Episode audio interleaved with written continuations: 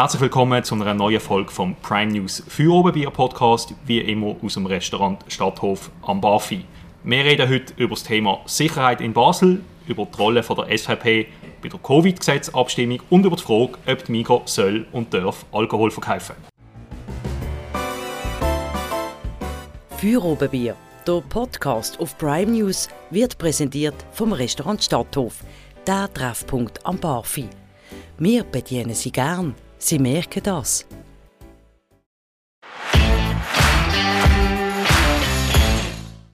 Heute mit mir hier ist Letizia Block, Vizepräsidentin von der SVP Basel-Stadt. Letizia, schön bist du Herzlich willkommen.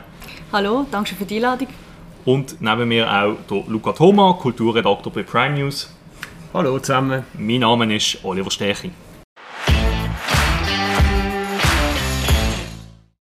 Letizia, am letzte Woche hat es einen Vergewaltigungsfall gegeben, der die Stadt sehr bewegt hat bei der Heuwog. Was hast du gedacht, wo du davon gehört, gelesen hast?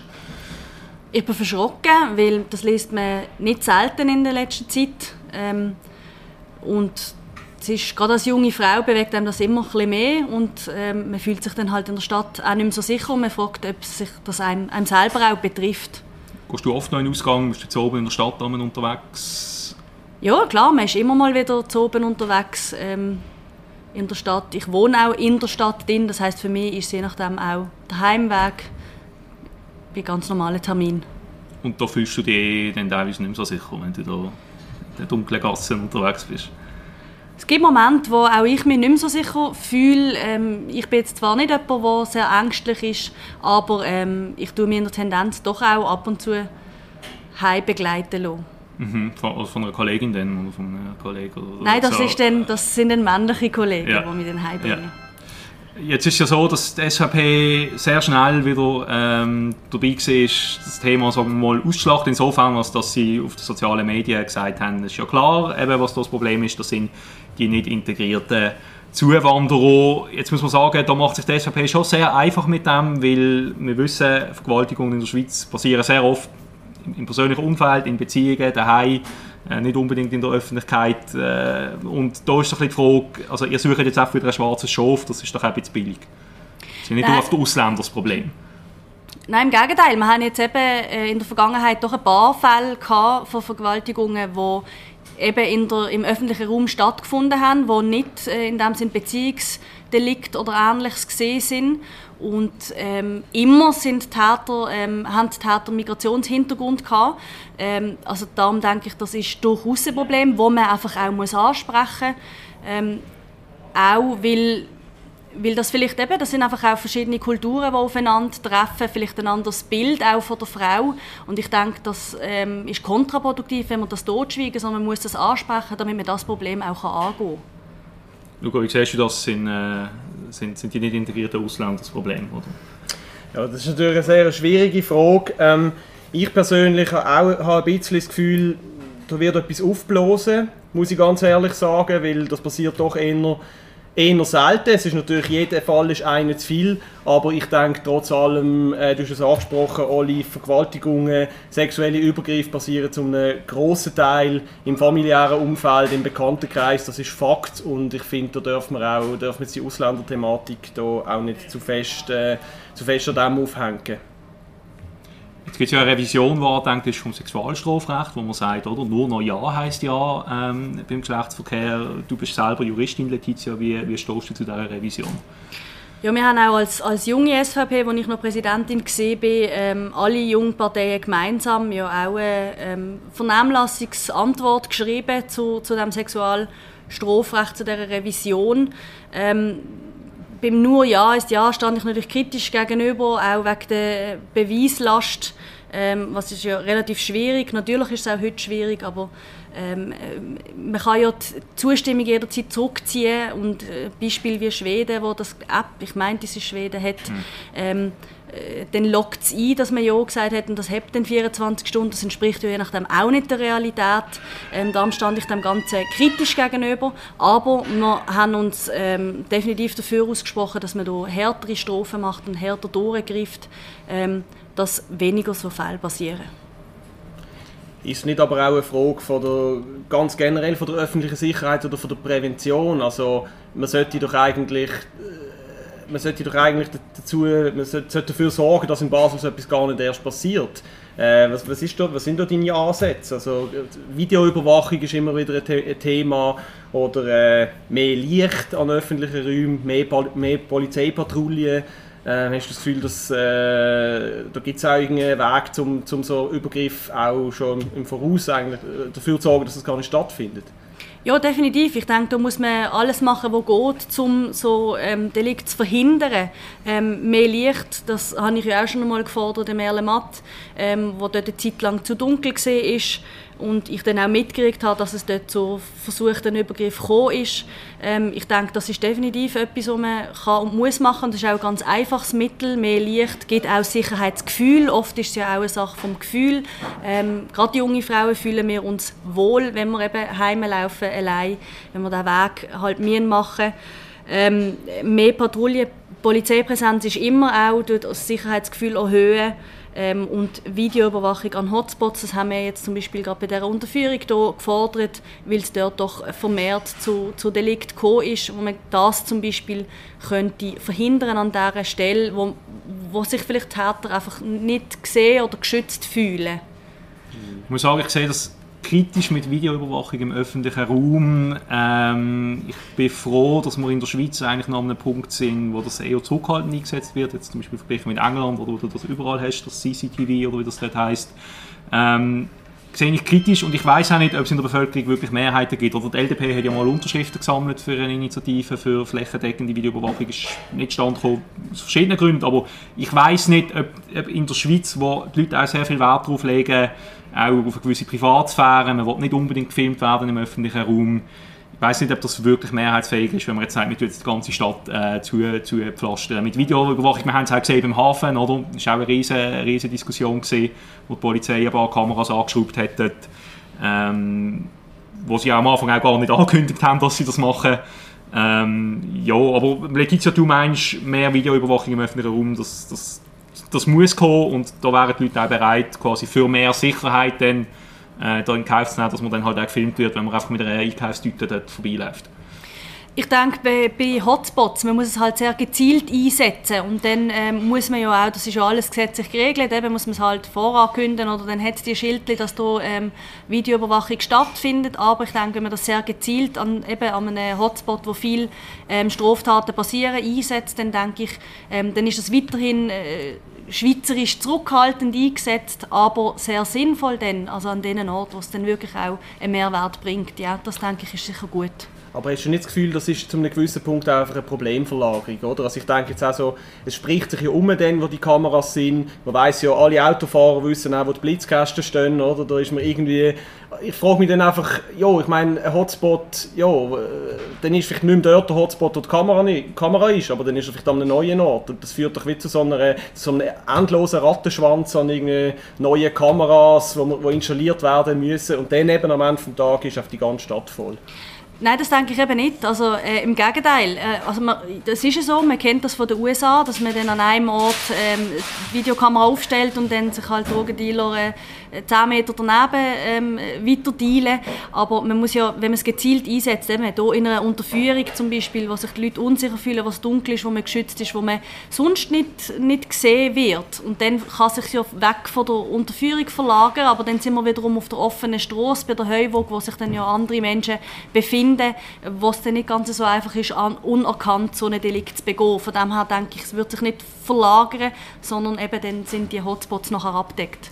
Bleiben wir doch beim Thema Privatsphäre. Ähm, ein Punkt von der Diskussion äh, oder von der medialen Berichterstattung bei diesem Verwaltungsfall ist auch gesehen, kann man einen Täter überführen, einen mutmaßlichen Täter überführen, allenfalls mit äh, Kontaktdaten, die die Person angegeben hat im Club. Oder? Also das, das die Frau, die junge Frau, die vergewaltigt wurde, ist offenbar von einem Club gesehen. Und dann ist die Diskussion gesehen, kann man jetzt quasi den mutmaßlichen Täter ausfindig machen, indem man die Gästedaten auswertet. Die Staatsanwaltschaft hat jetzt zwar gesagt, dass sie das in dem Fall offenbar nicht gemacht haben, aber meine Frage an die Letizia wäre trotzdem, ähm, ich denke, die Diskussion wird uns wahrscheinlich noch, noch weiter verfolgen in den, in den kommenden Monaten. Ist es grundsätzlich denkbar, dass äh, die Strafvermittlungsbehörden so Kontaktdaten auswerten, weil das ist auch wieder heikel, oder? Wie siehst du das? Definitiv, ja. Ähm, insbesondere, weil von Anfang an versprochen worden ist beim Covid-Gesetz, ähm, dass man die Daten eben nicht verwendet für, für so etwas. Ähm, weil man ja ins Restaurant geht und dann muss angeben, wer man ist, was man ja früher noch nicht hätte müssen. Darum bin ich sehr froh, hat man es anders können lösen. Ähm, ich würde mich also ich würde nicht wollen in dieser Situation sein, dass ich die, die Entscheidung muss treffen muss, weil eine Vergewaltigung ist jetzt wirklich kein harmloses Delikt, ähm, wo ich denke, da gibt es sicherlich viele Leute, die sagen, greifen auf die Daten zurück, äh, damit man das gefälligst kann fassen und dingfest machen ähm, aber ich verstand natürlich auch die, die dann Angst haben, dass das, sich dann, ähm, dass das ausartet und man dann einfach alle Daten sammelt, wenn man sie halt gerade braucht. Ähm, von dem her bin ich froh, ist das jetzt anders gegangen. Aber bei vergleichbaren Fällen wird das wieder zum Thema werden. Und dann sagst du, es ist eine schwierige Abwägung eben zwischen einerseits äh, ein schweres Verbrechen aufzuklären, andererseits aber auch zu respektieren, dass ja die Kontaktdatenerhebung nicht dafür gedacht war. Ja, ich denke, ich denk, das ist eine Einzelfallabwägung Aha. jeweils. Also da ist es jetzt um eine Vergewaltigung gegangen. Vielleicht kann man als, äh, eben, ich denke, das darf erst zum Thema werden als letzte Möglichkeit, mhm. wenn es keine andere Möglichkeit gibt. Aber meinst du, das würde vor einem Gericht verheben als Beweismittel dann... Äh das wäre eben die Frage, wie man, wie man dann würde vorgehen ähm, Da bin ich jetzt nicht so sattelfest im Gesetz, ähm, ob das in Ordnung ist, diese Daten dann mhm. für das zu verwenden. Aber Luca, gehst du jetzt noch in einen Club, wenn du dann befürchten musst, dass dann vielleicht auch ein falscher Verdacht entsteht, nur weil du halt einer von diesen 200 Männern gesehen bist, die an dem oben auch in diesem Club sind und halt ihre Nadelnummern dort gelassen haben? Ich finde gar nicht, das ist der springende Punkt. Ich finde es einfach ganz generell hochproblematisch. Eben, wir haben ja die Diskussionen auch jetzt im Hinblick auf, äh, auf die Abstimmung von Ende November oder wegen Zertifikat und ich finde schon, äh, ich finde einfach, dass man die Daten nicht für etwas anderes sollte dürfen brauchen, weil das ist einfach, das ist nicht das, was der Staat uns versprochen hat und das ist nicht äh, ja, ich finde das, ja, und du sagst es genau so, Letizia, oder? Ich will, ich will ins Restaurant gehen und weiterhin können, äh, anonym bleiben bis zu diesem Punkt. Oder niemand hat, äh, niemand hat, hat das Recht, das zu wissen. Und ich bin da eher auf dieser Seite, dass ich sage, im, im Ernstfall für einen Datenschutz ist vielleicht äh, auch eine schwierige Position. Oder ich sehe natürlich die andere Seite, aber ich, ich würde da sehr aufpassen und sehr, sehr, äh, sehr, sehr konsistent bleiben in der, äh, in der Praxis, auch für die Polizei. Weil äh, ich eben glaube, es könnte einfach das Vertrauen von der Bevölkerung in die Behörden, in die Strafverfolgungsbehörden auch irgendwie unter, unterwandern. Ja, ich denke, das hängt dann eben vom, vom Delikt ab. Äh, ich denke, je schwerer das Delikt ist, desto mehr wird die Bevölkerung dann auch rufen danach, dass man gefälligst alle Informationen, die man hat, auch braucht für die Aufklärung. Aber äh, ja, definitiv, man würde die Büchse der Pandora öffnen. Das ist sehr, sehr heikel.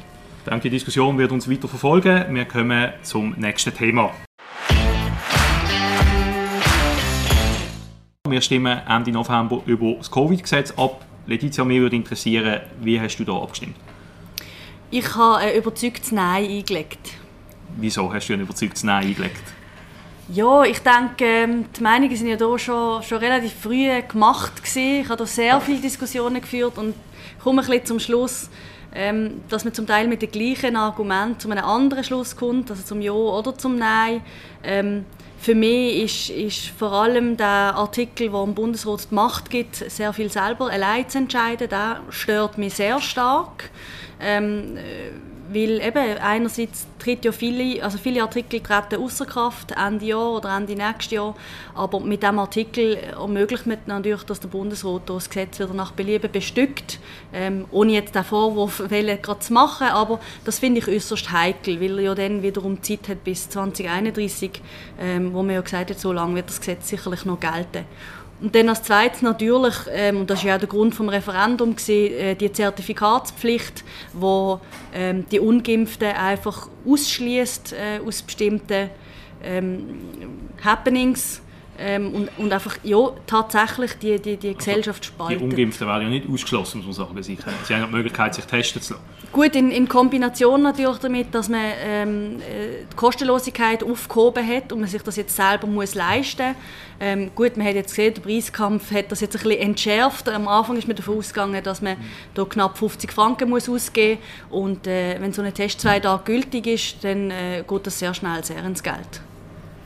Jetzt ist es ja so, dass äh, prominente Stimmen innerhalb der SVP Basel-Stadt äh, für das Gesetz sind und sich auch sehr prominent äußern in den in de sozialen Medien und auch sonst. Eure Grossroter Joel Thüring zum Beispiel, eure Fraktionspräsident der Pascal Messerli. Man hat das Gefühl, die SVP Basel-Stadt ist ein bisschen gespalten. Oder? Es gibt so die sehr auch medial prominenten Stimmen, die dafür sind. Ähm, du bist jetzt eine Exponentin von der Parteispitze, die dagegen ist. Aber wie erlebst du die Diskussion innerhalb der SVP? Weil von außen hat man das Gefühl, ihr seid da irgendwie gespalten. Ja, ich denke, die Spaltung geht ein bisschen durch alle Parteien, auch nach meiner Wahrnehmung. Also schon von Anfang an auch, ob man das befürwortet hat oder dagegen war, was für Massnahmen ergriffen worden sind. Ich denke, ähm, äh, da haben die Medien natürlich auch ein bisschen Freude, versuchen hier die Spaltung der Partei ähm, offen zu beschwören. Ähm, ich nehme es als eine äh, sehr konstruktive und positive Debatte, die intern von der Partei, sowohl SVP wie auch bei den Jungen, haben wir ja auch Leute, die, die es befürworten, das Gesetz. Ähm, und, und das sind intensive Debatten und, und auch emotional, aber am Schluss des Tages ähm, äh, ist man trotzdem befreundet und geht ein Bier trinken zusammen und, und ich nehme das überhaupt nicht als destruktiv oder als Spaltung oder negativ, sondern eher positiv, dass man eben auch andere Meinungen akzeptiert und toleriert und, und auch ein lernt, auch mal intern miteinander zu debattieren und die Argumente festigen. Andere Meinungen akzeptieren ist vielleicht das eine. Andererseits sagt eure Grossroter Joel Thüring, er findet es gefährlich, die Anbietung von der SVP an die massnahmenkritischen Kreise, weil wir sehen bei diesen Demos, ähm, marschieren alle möglichen Leute mit, ähm, die teilweise auch ganz ja, krasse Vorstellungen haben von, von Verschwörungstheorien und so weiter. Er sagt, das sei gefährlich, dass sich die Partei derart anbietet an diesen Kreisen. Ähm, wie siehst du das? Auch als Massen, also oder als, ja, als Covid-Gesetzgegnerin? Als allererstes würde ich mal sagen, ich glaube nicht, dass sich die Partei äh, diesen Kreisen anbietet. Im Gegenteil, die SVP... Der Ueli Maurer, der mit dem Freiheitstrichler-T-Shirt auftritt. Gut, ja. Also das Kollegialitätsprinzip ja, verletzt mit dem.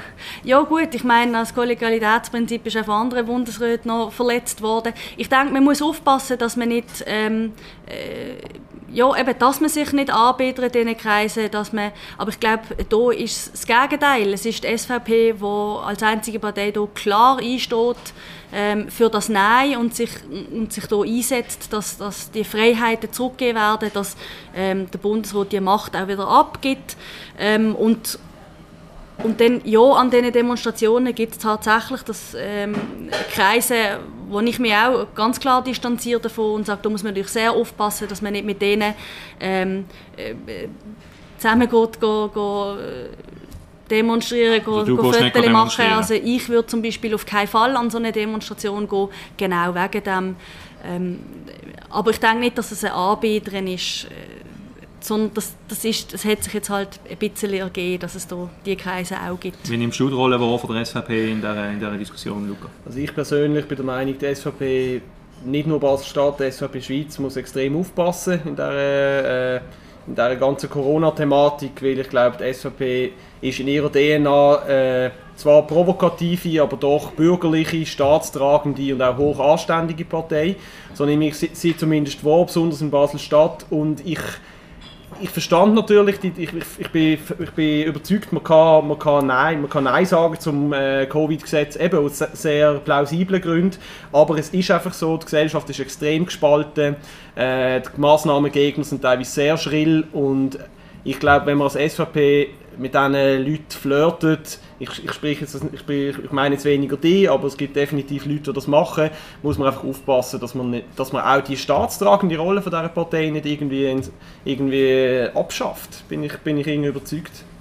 Und man muss ja auch sagen, was ich eigentlich fast am gefährlichsten finde in diesem Abstimmungskampf oder generell schon in den letzten eineinhalb Jahren Corona, ist so ein bisschen, wie man sieht, dass sich äh, doch ein wesentlicher Teil von der Bevölkerung neu durch verabschiedet hat von etwas, was sie jetzt verächtlich medialen Mainstream nennen oder Wissenschaft. Ich finde das sehr bedenklich, wenn einfach Stimmen aus der Wissenschaft und auch Medien einen derartigen Vertrauensverlust erfahren. Ich finde, das ist gefährlich für unsere Demokratie, gefährlich für unsere Institutionen, weil es dann einfach heisst, der Bundesrat liegt, die Medien liegen, die Wissenschaftler liegen, sind gekauft von der Pharmaindustrie und so weiter. Ich finde das eine ganz gefährliche Entwicklung, ähm, wo wirklich auch unsere Demokratie könnte in ihren Grundfesten erschüttern und dort muss ich halt schon sagen, dort hat auch einfach die SVP ihren Teil dazu beitragen, indem sie das salonfähig gemacht hat. Auch Leute wie der Roger Köppel, der hier in Weltwoche Daily auch jeden Tag so Zeugs rauslässt. Ähm, da, da haben ihr eine gewisse Mitverantwortung. Ja, ich denke, man muss, also ich, ich stimme so wie zu, dass man muss aufpassen genau, dass man nicht da Leute noch, noch anführt dazu, ähm, sich noch daneben zu benehmen. Und es hat ja doch jetzt auch Züge angenommen, die sehr heikel sind und gefährlich sind. Da, da stimme ich definitiv zu.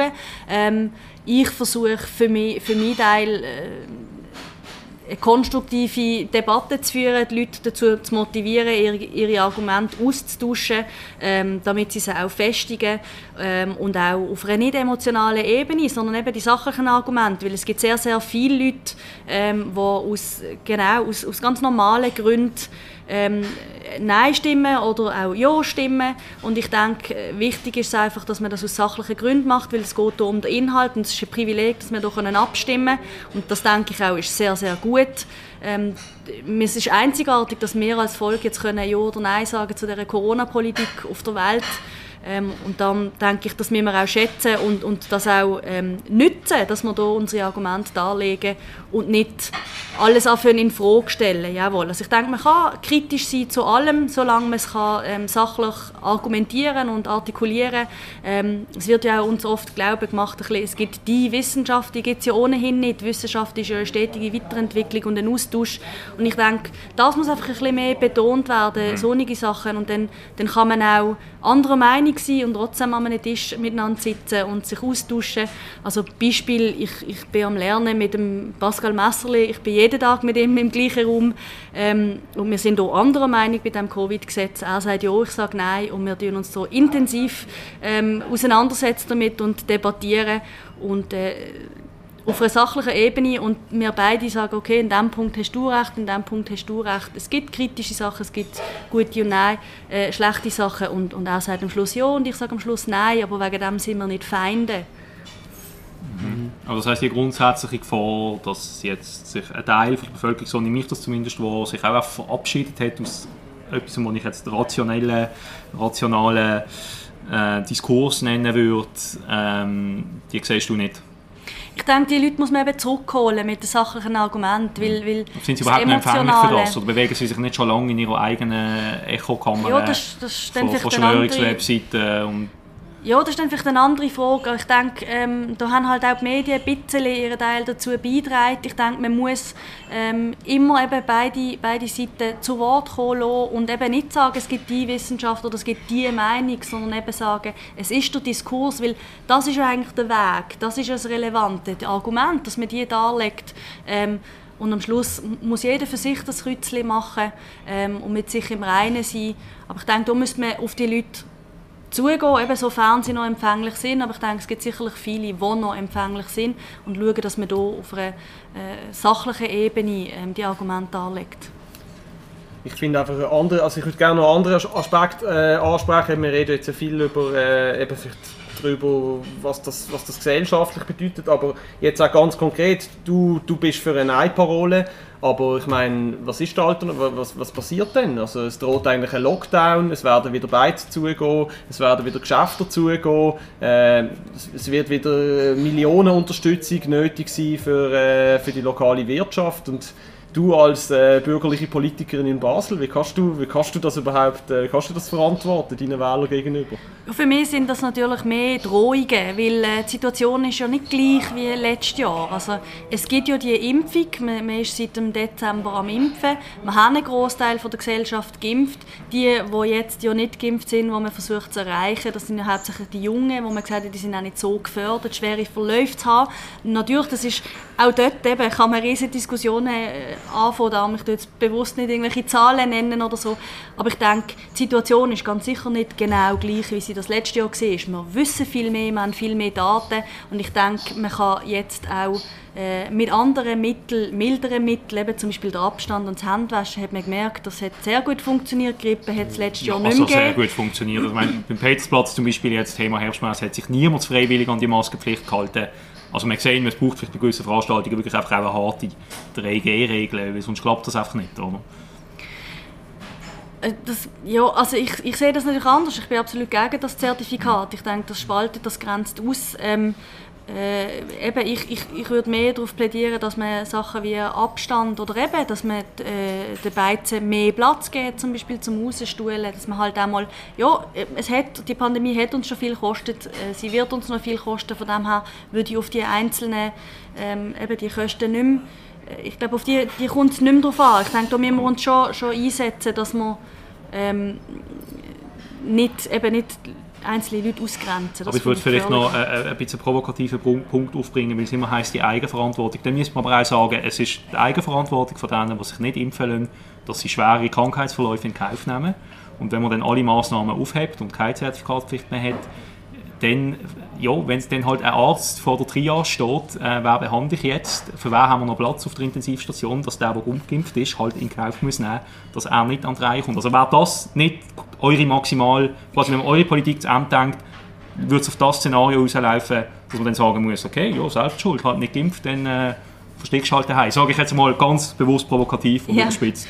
Ähm, also bei der, bei der Eigenverantwortung stimme ich dir absolut zu. Ich denke, es ist Eigenverantwortung, ob man auch sich dem Risiko aussetzt, krank zu werden, dem Risiko aussetzt, einen schweren Verlauf zu haben. Ähm, da stimme ich auch zu, das ist auch eine eigene, äh, eigene Entscheidung. Und ich denke, da, da fängt es ja schon an, dass das eigentlich jetzt nicht mehr unsere Entscheidung ist, dass man versucht, uns das abzunehmen. Du musst schauen, dass du gesund bleibst. Das wird uns vorgeschrieben. Ähm, ich stimme nicht zu bei der Triage, weil das ist natürlich ganz, ganz gefährlich, weil alle unsere Versicherungen basieren auf dem Solidaritätssystem.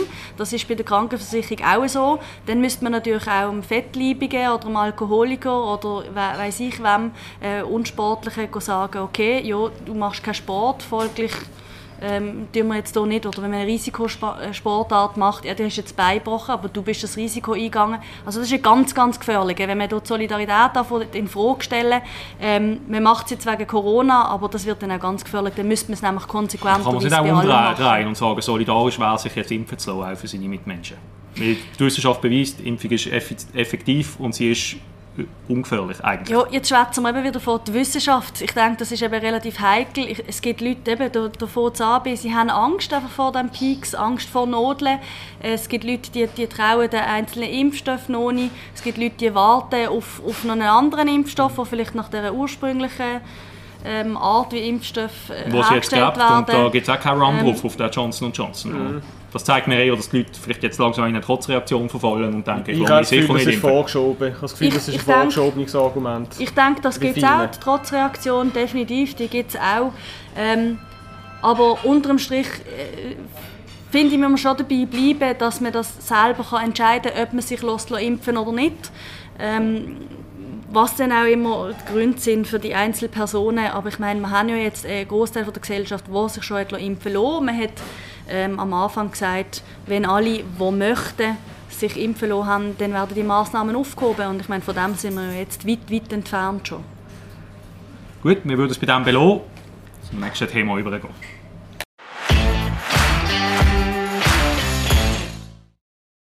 Der Podcast heißt bekannterweise Feuerobenbier Podcast. Um das Bier geht es jetzt auch bei der Migro. Die Delegierten haben am Wochenende beschlossen, dass möglicherweise äh, Migro bald auch Alkohol verkaufen kann, respektive der Weg ist schon mal geebnet worden. Ähm, dafür, dass es gleich auch mal vielleicht Schnaps, Wein oder Bier gibt in der Regal von der Migro. Das ist sehr ein kontroverses Thema, das das Land äh, bewegt, weil alle Leute gehen oder viele Leute gehen in Migro einkaufen. Meine Frage an dich, Letizia, fändest du das gut, wenn Migro jetzt auch wird Alkohol verkaufen würde? Ich persönlich fände das nicht gut. Ich denke, ich habe das schön gefunden, dass Migro die, die Grundwerte hat vom Duttweiler und das ähm, so beibehalten hat, so lange auch in der heutigen Zeit. Und ähm, darum fände ich das schade, wenn sie sich jetzt von dem würde verabschieden Weil man weiß ja, man geht ins Migro und Alkohol gibt es dort halt nicht. Aber ist das nicht auch ein bisschen heuchlerisch? Weil zum Beispiel im Denver gibt es Alkohol, wo zu der Migro gehört, in den Migrolino-Shops gibt es Alkohol. Also quasi die Haltung, Migro zeichnet sich dadurch aus, dass sie kein Alkohol verkauft, ist ja neu durch auch nicht, ja, ist ein bisschen heuchlerisch, oder?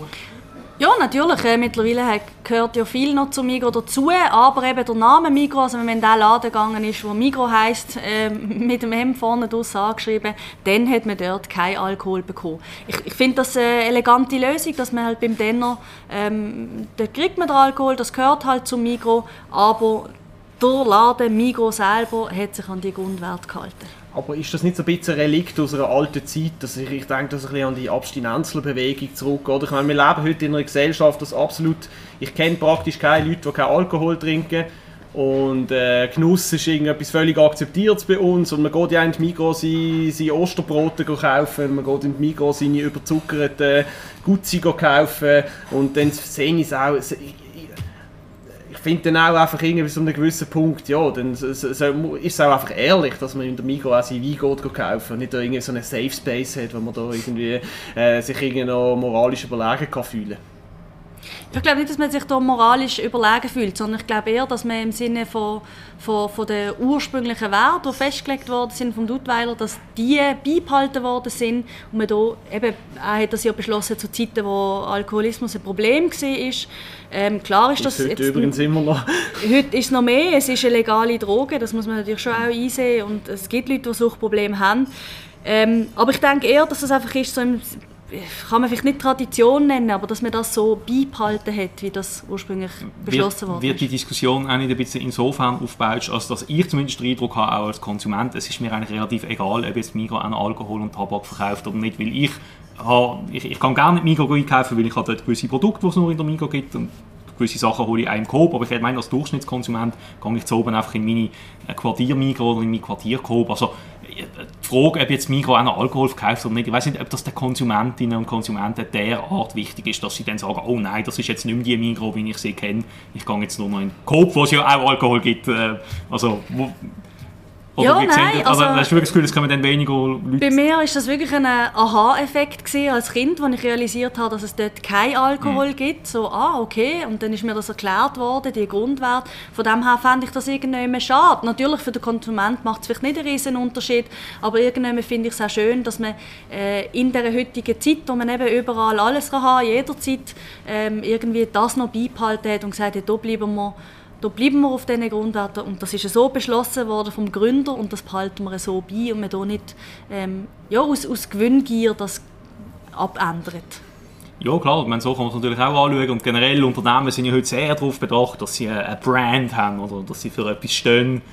Ähm, und, oder Nachhaltigkeit ist das große Thema, alle wollen nachhaltig sein und wird natürlich Mikro schon gesehen, Punkt natürlich schon, sie haben im Schweizer Detailhandelsmarkt haben sie ein Alleinstellungsmerkmal. Mhm was sie auszeichnet. Das ganze gesund sein, kein Alkohol, keine, keine Drogen, kein Tabak. Also ja, Drogen im Sinne von Alkohol und Tabak natürlich. ähm, ja, also wenn ich das jetzt richtig raushöre, ähm, ja, Letizia, du findest es schade, äh, Luca, dir ist es mir auch nicht so wichtig, am Schluss ist es vielleicht wirklich einfach auch egal. Also habe ich zumindest das Gefühl, der Konsumenten ist es am Schluss eigentlich egal. Ja, ich glaube auch. Es ist, ich glaube, am Ende des Tages ist der Sturm im Wasserglas. Was du aber, wo ich dir recht gebe, Letizia, ist, dass die Marke Migro, also ich bin auch ein Migro-Kind und ich finde, der ganze der Genossenschaftsstallgeruch einfach sehr stark ist. Ich, also ich, ich weiß nicht, ich, aus unerklärlichen Gründen ist mir Migro immer sympathischer als der Coop, oder? Und erst recht, dass der alte, was nicht bedeutet, dass ich nur im Migro einkaufe, aber ich glaube schon, dass sie ein bisschen, dass Migro vielleicht dass sich die Genossenschaften auch nicht immer bewusst sind, was man da eigentlich für eine so für einen Swissness-Faktor in dieser Mikro drin hat und was für eine Kultmarke das ist und so. Und dass es vielleicht schon auch nicht nur schlau ist, dass einfach... Äh, ja, dass es vielleicht ein bisschen Perlen vor die Säue ist, wenn man da, wenn man da Alkohol, äh, da plötzlich Alkohol verkauft. Ja. Aber ihr könnt weiterhin in die Migros einkaufen, ob es jetzt Alkohol dort gibt oder nicht?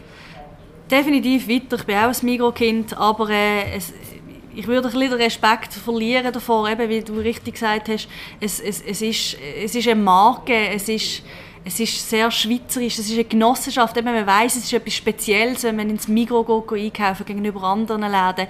Und ich denke, von dem wird ein grosses Stück verloren gehen, würde man das jetzt aufgeben. Ist aber auch ein bisschen ein Reality-Check, muss man sagen, oder? Also man kommt auch wieder drauf, man, kommt, man hat wie so, die Mikro ist ja so ein bisschen in so schöne Sphären geschwebt, aber ist sie eigentlich schon lange nicht mehr gesehen und ich glaube, jetzt wird man auch wieder auf den Boden von der Tatsachen zurückgeholt. Finde ich auch wieder erfrischend ehrlich, zu einem gewissen Punkt. Es wird sehr spannend sein, was da abgestimmt wird, denn, ja. Also ich kann vielleicht abschließend sagen, mir ist eigentlich egal, wo ich mein Bier kaufe, Hauptsache es gibt noch immer Bier zu kaufen. In dem Sinne bedanke ich mich bei euch, dass ihr dabei sind bei unserem Feuerobenbier-Podcast. Letizia, herzlichen Dank fürs Mitdiskutieren. Auch dir, Luca. Wenn euch der Podcast gefallen hat, dann abonniert doch Prime News für 8 Franken im Monat. Wir würden uns freuen. Ich wünsche allen einen schönen Abend. Auf Wiederhören. Feuerobenbier, der Podcast auf Prime News, wird präsentiert vom Restaurant Stadthof, der Treffpunkt am Barfi. Wir bedienen Sie gern, Sie merken das.